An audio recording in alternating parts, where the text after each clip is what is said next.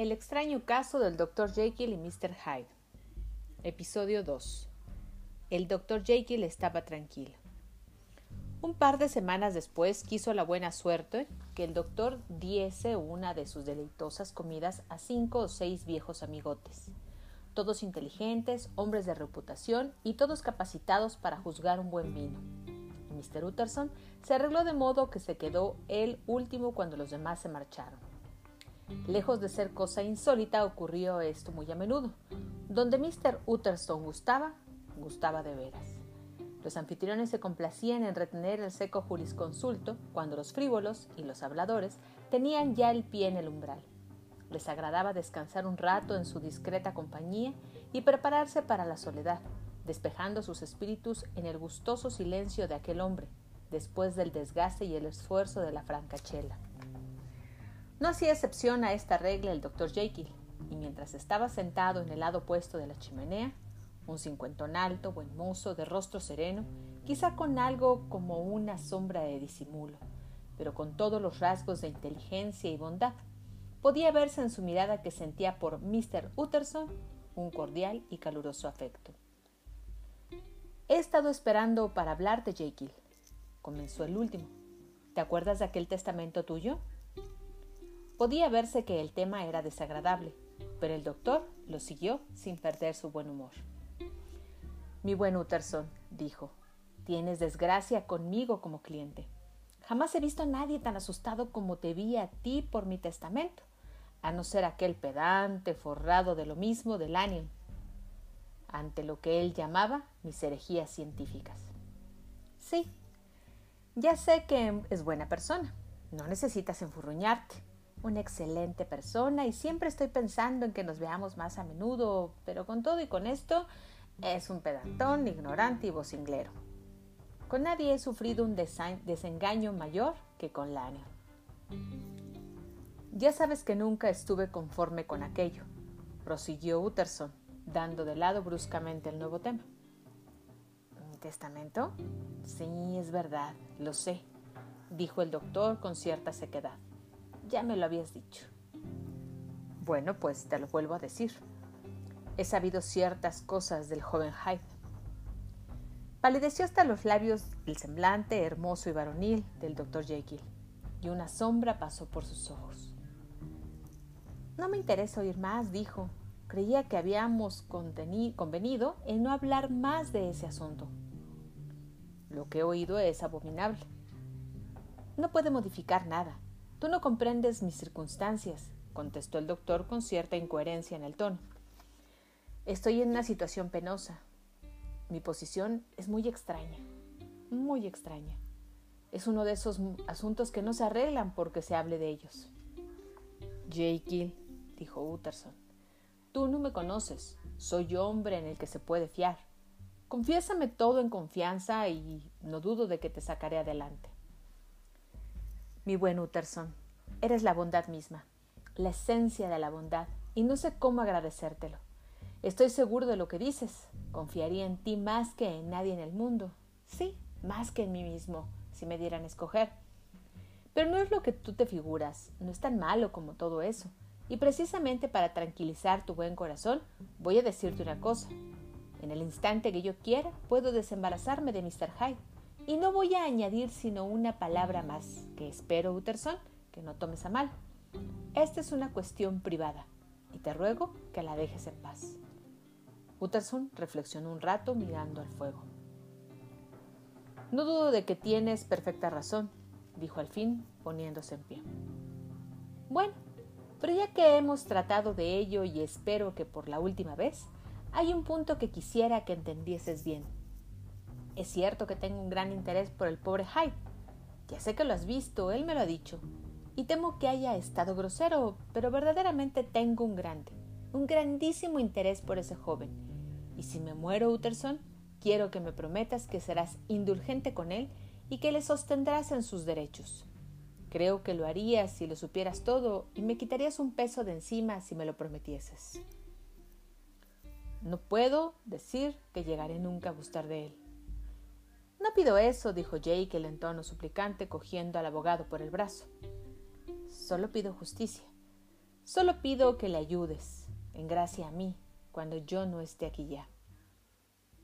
Utterson dejó escapar un suspiro y dijo, Bien, lo prometo. El asesinato de Carew. Próximamente un año después, en octubre de 1800, todo Londres fue sorprendido por un crimen de extraña ferocidad, y aún más notorio por la alta posición de la víctima. Los detalles eran pocos, pero fuera de lo común y corriente. Una sirvienta que vivía sola en una casa no lejos del río había subido a su cuarto para acostarse, a eso de las once. Aunque después a la madrugada la ciudad se envolvió en niebla, en las primeras horas de la noche el cielo estaba limpio y la calleja sobre la cual daba la ventana del cuarto aparecía brillantemente iluminada por la luna llena. Sin duda, tenía la doncella cierta predisposición romántica, porque se sentó arrobada en vagos ensueños, en el baúl colocado al pie de la ventana. Nunca, solía decir, corriéndole las lágrimas cuando relataba lo ocurrido, nunca se había sentido tan en paz con todas las cosas, ni había notado mayor placidez y sosiego en todas las situaciones. Y estando así sentada, vio que se acercaba por la calleja un gallardo caballero anciano, de blancos cabellos, y que avanzaba en dirección opuesta a otro señor muy pequeño, en el que apenas se fijó cuando llegaron a ponerse al habla, lo que ocurrió precisamente debajo de la ventana. El más viejo hizo una reverencia y se acercó al otro con un gentil ademán de cortesía. No parecía que el motivo del coloquio fuera cosa importante. Por su manera de señalar, diríase que el anciano trataba tan solo de orientarse en su camino, pero mientras hablaban, la luna iluminaba su semblante, y la muchacha se deleitaba mirándole porque parecía desprenderse de él como un hálito de candorosa y anticuada bondad, y al mismo tiempo, sin embargo, tenía cierta altivez en su continente, como nacida de un justo aprecio de sí mismo. Se fijó después en el otro y se sorprendió al reconocer en él a cierto Mr. Hyde, que en una ocasión había visitado a su amo, inspirándole una gran antipatía. Tenía el tal en la mano un recio bastón, con el que jugueteaba, y sin contestar palabra a su interlocutor, parecía escucharle con mal reprimida impaciencia. Y de pronto, su cólera estalló como un explosivo, dando patadas en el suelo, blandiendo el garrote y conduciéndose, al decir de la doncella, como un demente. El anciano retrocedió un paso, al parecer muy extrañado y un tanto ofendido, y con esto perdió Mr. Hyde todo freno y lo apaleó hasta derribarlo por tierra. Un instante después, con simiesco frenesí estaba pisoteando a su víctima y descargaba sobre ella tantos y tales golpes que se oía el crujido de los huesos al romperse. El cuerpo fue a parar al arroyo. A la vista de estos horrores, la doncella se desmayó. Eran ya las dos de la mañana cuando volvió en sí y avisó a la policía. El asesino se había ido mucho antes, pero allí yacía su víctima, en medio de la calleja, destrozada de un modo increíble. El bastón con que se había cometido el crimen, aunque era de una madera rara, pesada y recia, se había partido en dos. Tal había sido la violencia de la versática agresión, y una mitad, astillada, había rodado hasta el borde de la acera. La otra, sin duda, se la había llevado el asesino. Sobre la víctima se encontraron un portamonedas y un reloj de oro, pero no tarjetas ni otros documentos, a no ser un pliego lacrado y con franqueo, que al parecer llevaba al correo, con el nombre y la dirección de Mr. Utterson. Aquella misma mañana se lo presentaron al abogado, cuando aún estaba en la cama, y tan pronto como lo vio y le dijeron las circunstancias del caso, alargó solemnemente el labio inferior y dijo Nada diré hasta que haya visto el cadáver. Parece este un asunto muy serio. Tenga usted la bondad de esperar mientras me visto y con el mismo grave continente, después de desayunar deprisa, se fue en un coche a la estación de policía, a donde ya habían llevado el cadáver. En cuanto entró en la celda, hizo un gesto afirmativo. Sí, dijo, lo conozco. Siento decir que es Sir Danvers Carew. Caramba, ¿será posible? exclamó el funcionario, y enseguida brilló en sus ojos la ambición profesional. Esto va a hacer la mar de ruido, ¿Y acaso usted podría ayudarnos a echar mano al autor? Y en pocas palabras le contó lo que la doncella había visto y le enseñó el bastón roto. Mr. Utterson se había ya sobrecogido tan pronto como oyó el nombre de Hyde, pero cuando le pusieron delante del bastón ya no pudo dudar. Roto y desfigurado como estaba, vio que era el mismo que él había regalado muchos años atrás a Henry Jekyll. ¿Es este Mr. Hyde bajo de estatura? preguntó. Muy pequeño y muy mal encarado, según dice la doncella. Mr. Utterson meditó y luego, levantando la cabeza, dijo Si quiere usted venir conmigo en mi coche, me parece que podré llevarle a casa de ese hombre. Ya eran para entonces las nueve de la mañana y se había echado encima la primera niebla de la estación. Un gran manto de color de chocolate descendía, ocultando el cielo, pero el viento embestía y dispersaba continuamente aquella falange de vapores. Y así, mientras el cab, o carruaje, rodaba de calle en calle, iba contemplando Mr. Utterson una prodigiosa variedad de tintes y gradaciones de luz crepuscular. Aquí, obscuridad como al comienzo de la noche, más allá, un cárdeno fulgor perduzco, como el reflejo de una extraña conflagración. En otro lado, solo por un instante, la niebla se había desgregrado y un lívido rayo de sol se filtraba por entre los flotantes jirones de brumas. El triste barrio de Soho, entrevisto en esos cambiantes atisbos, con sus calles fangosas y sus gentes desarrapadas y sus luces de gas, que no se habían llegado a apagar o habían sido encendidas de nuevo para combatir aquella fúnebre reinvasión de las tinieblas. Surgía ante los ojos de la abogada como un trozo de una ciudad de pesadilla. No eran además menos sombríos sus pensamientos, y cada vez que miraba a hurtadillas a su compañero de coche, sentía vagamente un asombro de ese terror de la justicia y de sus agentes, que puede asaltar a veces al más honrado de los hombres. Al detenerse el cab en la dirección indicada, la niebla se levantó un poco, y Mr. Utterson pudo ver una calle renegrida, una taberna, una casa de comidas francesa de baja estofa, un tenducho de heterogéneas y míseras mercaderías, muchos chicos andrajosos amontonados en los quicios de las puertas y muchas mujeres de muchas nacionalidades distintas que salían llave en mano a tomar la copa de la mañana. Y un instante después, la niebla se volvió a espesar en aquellos lugares, negra como hollín, y le dejó aislado, ocultándole las canallescas cercanías. Allí estaba la vivienda del favorito de Henry Jekyll, del presunto heredero de un cuarto de millón de libras esterlinas. Una vieja de rostro marfileño y cabellos de plata abrió la puerta. Tenía una expresión aviesa, dulcificada por la hipocresía, pero fina en modales. Sí, dijo, Allí vivía Mr. Hyde, pero no estaba en casa. Había venido aquella noche muy tarde y una hora después se había vuelto a marchar. No era esto cosa rara porque era de hábitos desordenados y se ausentaba con frecuencia. Y como ejemplo, hacía ya cerca de dos meses que no lo había visto hasta la noche pasada. Está bien, queremos ver sus habitaciones, dijo el abogado. Y como la mujer empezaba a protestar de que aquello no era posible, añadió más vale que sepa usted quién es este señor. Es el inspector Newcomen de Scotland Yard. Por los ojos de la mujer pasó un destello de rencorosa alegría. ¡Ah! exclamó. Lo han cogido. ¿Qué es lo que ha hecho? Mr. Utterson y el inspector cambiaron una mirada. Al parecer no goza de grandes simpatías, observó el segundo. Y ahora, buena mujer, déjenos a este señor y a mí que echemos una mirada alrededor. De toda la casa, solo habitada por la vieja, Mr. Hyde no había usado más que dos habitaciones, pero ambas estaban alajadas con esplendidez y buen gusto. Había una despensa llena de vinos. El servicio de mesa era de plata, la mantelería lujosa. Un buen cuadro colgaba de uno de los muros, regalo, como Utterson pensó, de Henry Jekyll, que era un aficionado inteligente, y las alfombras eran mullidas y de bellos colores. En aquel momento, sin embargo, todo daba señales de haber sido apresurada y recientemente vuelto de arriba a abajo. Por el suelo, ropas esparcidas con los bolsillos de revés.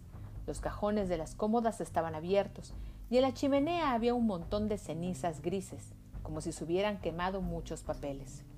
De entre el montón desenterró el inspector el lomo verde, respetado por el fuego de un talonario de cheques. La otra mitad del bastón apareció detrás de la puerta, y como esto remachaba sus sospechas, el funcionario se declaró encantado. Una visita a la casa de banca donde encontraron varios miles de libras esterlinas en el crédito del asesino colmó su gozo. Créeme usted, caballero, dijo a Mr. Utterson, que es como si ya lo tuviera en la mano. Ha tenido que perder la cabeza para dejarse el bastón y sobre todo para quemar el talonario. Si el dinero era para él la vida, no tenemos ya más que hacer sino esperar por él en la casa de bolsa y redactar los edictos.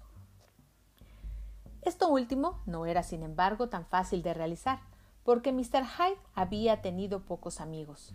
El mismo dueño de la sirvienta solo le había visto dos veces. No pudo hallarse por ninguna parte rastro de su familia, jamás se había retratado y los pocos que podían dar sus señas estaban en completo desacuerdo, como siempre ocurre entre observadores vulgares. En un solo punto concordaban, y era en la sensación obsesionante de inefable deformidad que dejaba el fugitivo en cuanto lo veían. La carta de Mr. Hyde. Ya oscurecía cuando Mr. Utterson llegó a la puerta del Dr. Jekyll, donde fue recibido por Poole, el cual le condujo inmediatamente, bajando por los departamentos de la cocina y a través de un gran patio que fue en su día jardín, hasta el edificio que se designaba indistintamente como laboratorio o sala de disección. El doctor había comprado la casa a los herederos de un célebre cirujano, y como sus aficiones se inclinaban más a la química que a la anatomía, había cambiado el destino de la construcción levantada al final del jardín. Era la primera vez que el abogado había sido recibido en aquella parte de la residencia de su amigo, y, templó, y contempló con curiosidad el negruzco edificio sin ventanas, y echó una mirada en torno suyo con una desagradable sensación de extrañeza al cruzar el anfiteatro, colmado un día de inquietos estudiantes y ahora vacío y silencioso, con las mesas cargadas de aparatos de química, el suelo sembrado de paja y jaulas de embalar, y la luz filtrándose débilmente a través de la brumosa cúpula. En el extremo opuesto, un tramo de escalera conducía hasta una puerta forrada de bayeta roja, y por ello penetró al fin en el gabinete del doctor. Era una habitación amplia, rodeada de armarios de cristales y amueblada, entre otras cosas, con un espejo de cuerpo entero, montado sobre columnas y una mesa de un trabajo. Tenía tres ventanas polvorientas y enrejadas que daban al callejón. El fuego ardía en la chimenea y sobre la repisa había una lámpara encendida, porque hasta en el interior de las casas empezaba a espesarse la niebla y allí, al arribo del calor, estaba sentado el doctor Jekyll, al parecer mortalmente enfermo. No se levantó para recibir al visitante, pero le tendió una mano helada, saludándole con alterada voz. ¿Y ahora? dijo Mr. Utterson tan pronto como se marchó Poole. ¿Has oído la noticia? El doctor se estremeció. Le estaban gritando en la plaza, dijo. Les oía desde el comedor. Una palabra no más, dijo el abogado. Carú era mi cliente, pero también lo eres tú y necesito saber lo que hago. No has sido tan loco que hayas escondido a este hombre. Utterson, juro ante Dios, lo juro, que jamás he de volver a verlo. Te doy mi palabra de honor de que he acabado con él en este mundo. Todo ha terminado. Y en verdad que no necesita de mi ayuda. Tú lo conoces como yo, está en salvo, completamente en salvo. Fíjate en lo que te digo, jamás se volverá a saber de él. El abogado escuchaba, sombrío. No le gustaba la febril exaltación de su amigo. Parece que estás muy seguro de él, y espero para bien tuyo que estés en lo cierto. Si llegase a verse el proceso, pudiera aparecer tu nombre. Estoy completamente seguro, replicó Jekyll. Tengo razones para estarlo, que no puedo confiar a nadie. Pero hay una cosa en que puedes aconsejarme. He recibido una carta y no sé si debería entregarla o no a la policía. Quisiera dejar el asunto en tus manos, Utterson. Estoy seguro de que decidirás lo más acertado. Tanto confío en ti. ¿Temes acaso que pueda servir para lograr su detención? No, contestó el otro. Nada me importa lo que le acontezca a Hyde He terminado de lo todo con él. Pensaba en mi propia reputación, que este odioso asunto ha puesto en peligro. Utterson musitó un rato. Le sorprendía el egoísmo de su amigo y a la vez le tranquilizaba. Bien, dijo al fin. Déjame ver la carta. Estaba escrita con una letra rara, vertical y firmada por Edward Hyde, y en ella se consignaba, con bastante laconismo, que el bienhechor del que la escribía, el doctor Jekyll, a quien tan indignamente había recompensado por sus infinitas generosidades, no tenía que inquietarse por la seguridad del firmante, pues contaba éste con medios de escape en los que tenía absoluta confianza. No le pareció mala misiva al abogado, daba a aquella intimidad un aspecto mejor que el que se temía, y se censuraba a sí mismo por algunas de sus pasadas sospechas. ¿Tienes el sobre? preguntó. Lo quemé sin darme cuenta de lo que hacía, pero no tenía marcas de correo. La carta fue entregada a la mano. ¿Quieres que la guarde y consulte el caso con la almohada? preguntó Utterson. Quiero que tú juzgues por mí. He perdido toda confianza en mí mismo. Bien, lo pensaré, contestó el abogado. Y ahora una palabra más. ¿Fue Hyde el que dictó lo que se dice en tu testamento acerca de aquella desaparición? El doctor permaneció como sobrecogido por un amago de síncope. Apretó los labios y asintió con la cabeza. Lo sabía, dijo Utterson. Has tenido la suerte de escapar de milagro. He tenido, replicó el doctor solemnemente, algo que importaba más. He tenido una lección. Dios mío, ¿y qué lección ha sido Utterson? Y por un instante se cubrió la cara con las manos. Al salir se detuvo el abogado y cruzó algunas palabras con Poole. A propósito, dijo, hoy han traído una carta. ¿Qué pinta tenía el que la entregó? Pero Poole estaba seguro de que nada se había recibido, como no fuera por el correo, y para eso únicamente prospectos, había añadido. Estas noticias hicieron partir al visitante con todos sus temores renovados. Estaba claro que la carta había llegado por la puerta del laboratorio. Hasta era posible que hubiera sido escrita en el gabinete, y si así fuere, había que juzgarla de distinto modo y manejarla con mayor cautela. Por el camino, los vendedores de periódicos a lo largo de las aceras gritaban hasta enroquecer.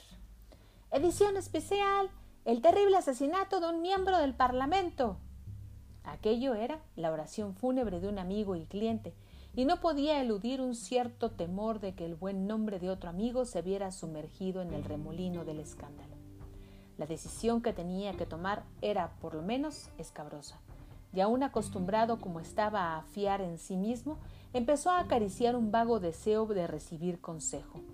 No podía buscarlo abiertamente, pero acaso, pensó, pudiera armar un anzuelo. Poco después estaba sentado a un lado de la chimenea con Mr. Guest, su primer pasante, en el opuesto y a mitad de camino entre los dos, y a una distancia del fuego calculada con sabia minuciosidad una botella de cierto vino añejo que había dormido largo tiempo a la sombra en las cimientaciones de la casa. La ciudad seguía aún anegada bajo la niebla, y los faroles del alumbrado fulguraban como carbúnculos y a través del obstáculo aislador de esas nubes caídas que amortiguaban los ruidos, la vida de la urbe continuaba rodando procelosa por las grandes arterias, con un rumor como el de un gran viento lejano. Pero el resplandor del fuego alegraba la habitación. En la botella los ácidos se habían dulcificado hacía mucho tiempo. El rojo púrpura había perdido, perdido su crudeza con la vejez, como las vidrieras de colores se hacen más ricas de tonos con los años, y el esplendor de las cálidas tardes otoñales en las laderas soleadas de los viñedos. Estaba allí esperando para que se le dejase libre y disipar las brumas de Londres. Insensiblemente, el abogado se iba ablandando. Con nadie guardaba menos secretos que con Mr. Guest, y no siempre estaba seguro de que guardaba de él todos los que se proponía. Guest había frecuentado la casa del doctor para tratar de los asuntos de éste, conocía a Poole y raro sería que no hubiese oído algo del metimiento de Mr. Hyde en aquella casa y podía haber sacado consecuencias. ¿No sería, pues, lo mejor que viese una carta que explicara satisfactoriamente aquel misterio? Y sobre todo, puesto que Guest dedicaba a la grafología, y era gran perito en materia de letras, ¿no lo interpretaría como cosa natural y como un acto de amabilidad? El pasante además era hombre de consejo. No era fácil que leyese el documento sin hacer alguna observación, y quizá por ella pudiese Mr. Utterson señalar su futuro rumbo. Es cosa, cosa triste lo de Sir Danvers, dijo. Verdad es. Ha causado general indignación, contestó Guest. Por supuesto que ese hombre estaba loco. Quisiera saber la opinión de usted sobre ese punto. Tengo aquí un documento escrito por él. Y esto queda entre usted y yo, porque es un asunto feo y aún no sé lo que debo hacer, pero ahí está. Completamente dentro de sus aficiones, el autógrafo es de un asesino. A Mr. Guest le brillaron los ojos y se puso a estudiar el documento con ardor. No, señor, dijo, no es de loco, pero es una letra rara. Y por lo visto de un escritor muy raro, añadió el abogado. Precisamente en aquel momento entró un criado con una carta. ¿Es del doctor Jekyll? preguntó el pasante. Me pareció reconocer la letra. ¿Es cosa reservada, Mr. Utterson? No es más que una invitación para una comida. ¿Qué? ¿Quiere usted verla? Solo un momento, muchas gracias. Y el pasante puso las dos hojas una al lado de otra y examinó minuciosamente su contenido. Gracias, dijo al fin devolviéndoselas. Es un autógrafo muy interesante. Hubo una pausa durante la cual sostuvo el abogado una lucha interior. ¿Por qué las ha comparado usted? preguntó de pronto. ¿Qué sé yo? Tienen una extraña semejanza. Las dos letras son, en muchas cosas, idénticas, solo se diferencian en la inclinación. Es curioso, dijo Utterson. Es curioso, como usted dice. Yo no hablaría palabra de esta carta, dijo el principal. No, señor, contestó el pasante. Entendido. Apenas Mr. Utterson se vio solo, encerró la carta en la caja de hierro, en donde reposó de allí en adelante. ¿Qué es esto? pensó. ¿Henry Jekyll cometiendo falsificaciones para un asesino? Y sintió como si la sangre se le enfriase en las venas.